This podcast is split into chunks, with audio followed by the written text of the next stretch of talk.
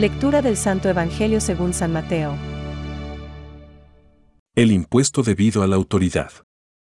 Los fariseos se reunieron entonces para sorprender a Jesús en alguna de sus afirmaciones.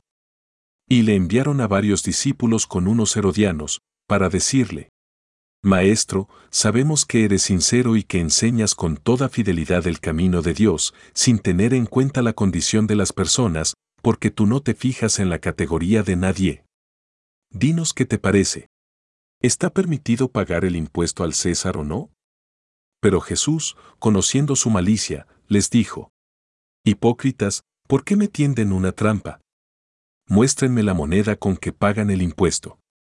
Ellos le presentaron un denario. Y él les preguntó, ¿De quién es esta figura y esta inscripción? Le respondieron, del César. Jesús les dijo, Den al César lo que es del César, y a Dios lo que es de Dios. Es palabra de Dios.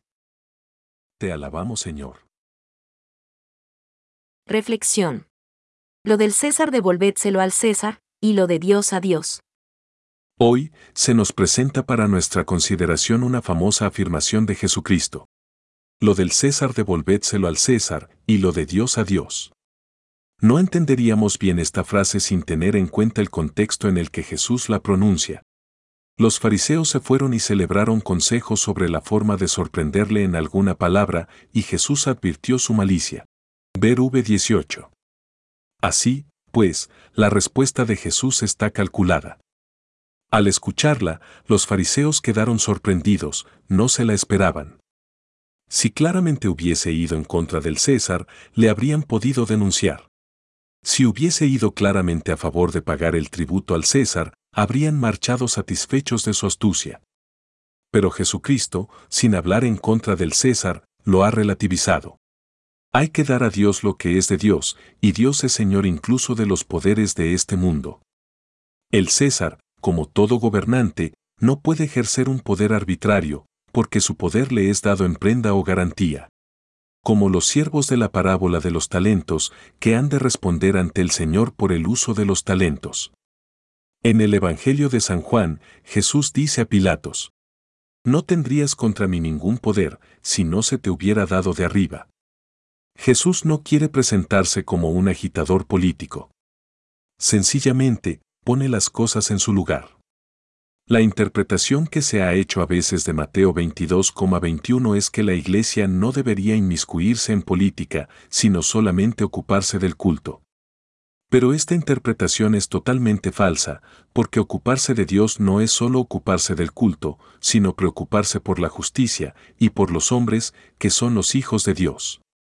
Pretender que la Iglesia permanezca en las sacristías, que se haga la sorda, la ciega y la muda ante los problemas morales y humanos de nuestro tiempo, es quitar a Dios lo que es de Dios. La tolerancia que solo admite a Dios como opinión privada, pero que le niega el dominio público. No es tolerancia, sino hipocresía. Benedicto XVI. Pensamientos para el Evangelio de hoy. La moneda del César está hecha en el oro, en donde se encuentra grabada su imagen. La moneda de Dios es el hombre, en quien se encuentra figurada la imagen de Dios. Por lo tanto, dad vuestras riquezas al César y guardad la conciencia de vuestra inocencia para Dios. San Hilario de Poitiers. La consagración prioritaria a Dios y la esperanza en Él no conllevan una fuga de la realidad, sino aún más un restituir operosamente a Dios lo que le pertenece. Francisco.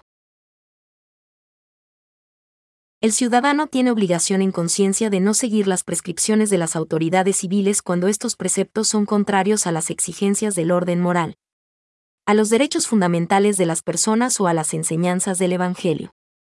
Catecismo de la Iglesia Católica, número 2.242.